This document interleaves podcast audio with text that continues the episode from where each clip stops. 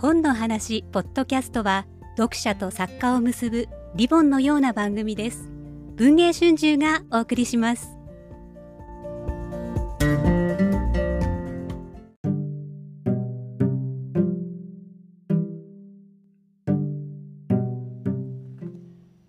こんにちは。今日の本の話ポッドキャストです。本日の話題作試し劇は仕立て屋お流シリーズ第2弾。飛翔の花です。朗読は浅井ひとみさん。仕立て屋お流シリーズはオーディオブックでもお楽しみいただけます。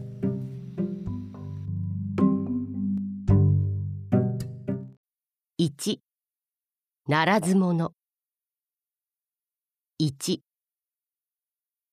さあさあ今日はゆっくりとうまい酒と料理を楽しみましょう。案内人などしていると心と体が疲れますからな。たまにはこうやって命の選択をしないといけません。鶴屋の主殿には断りを入れてあります。気兼ねなどいりませんので。かつおの刺身焼きなすやっこ豆腐。しゃもの小鍋仕立てなど好物を前にして隠居の文左衛門は終始上機嫌であった。商売しているのは呉服棚。鶴屋出入りの仕立て屋お龍。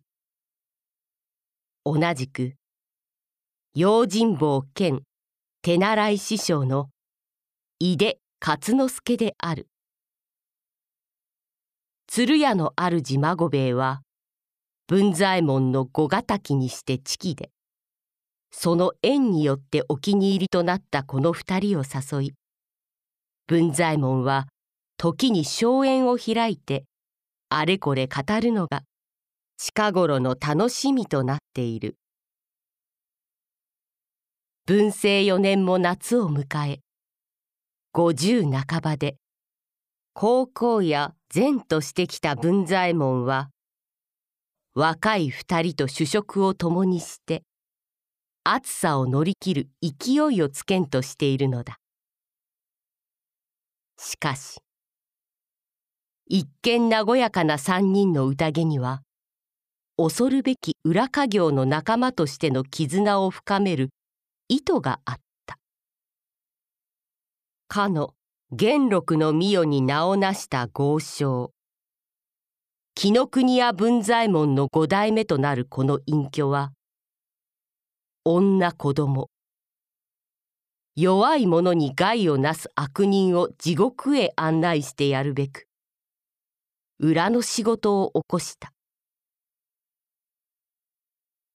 初代文左衛門が表社会から身を引いた後もなお残る財をそれへ投入して余生を送らんと思い立ったのだ。そうして案内人に選ばれたのがお龍と勝之助であった。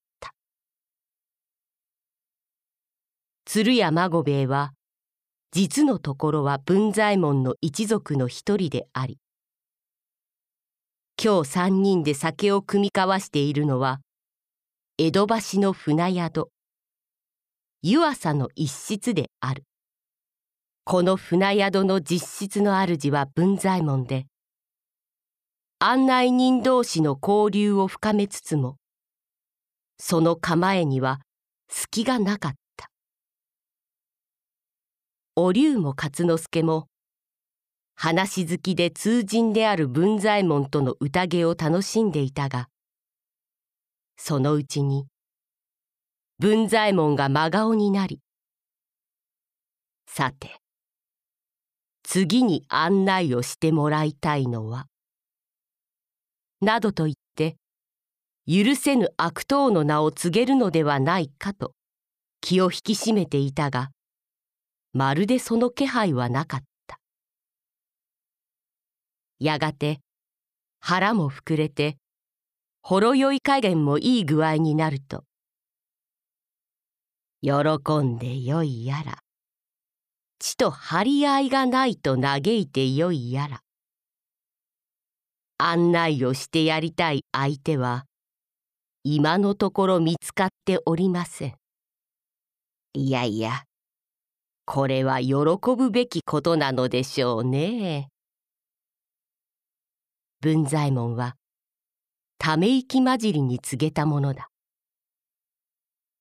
さようでございますか。ご隠居の申される通り、それは何よりですな。おかげでこうして、のんびりとできるというものじゃ。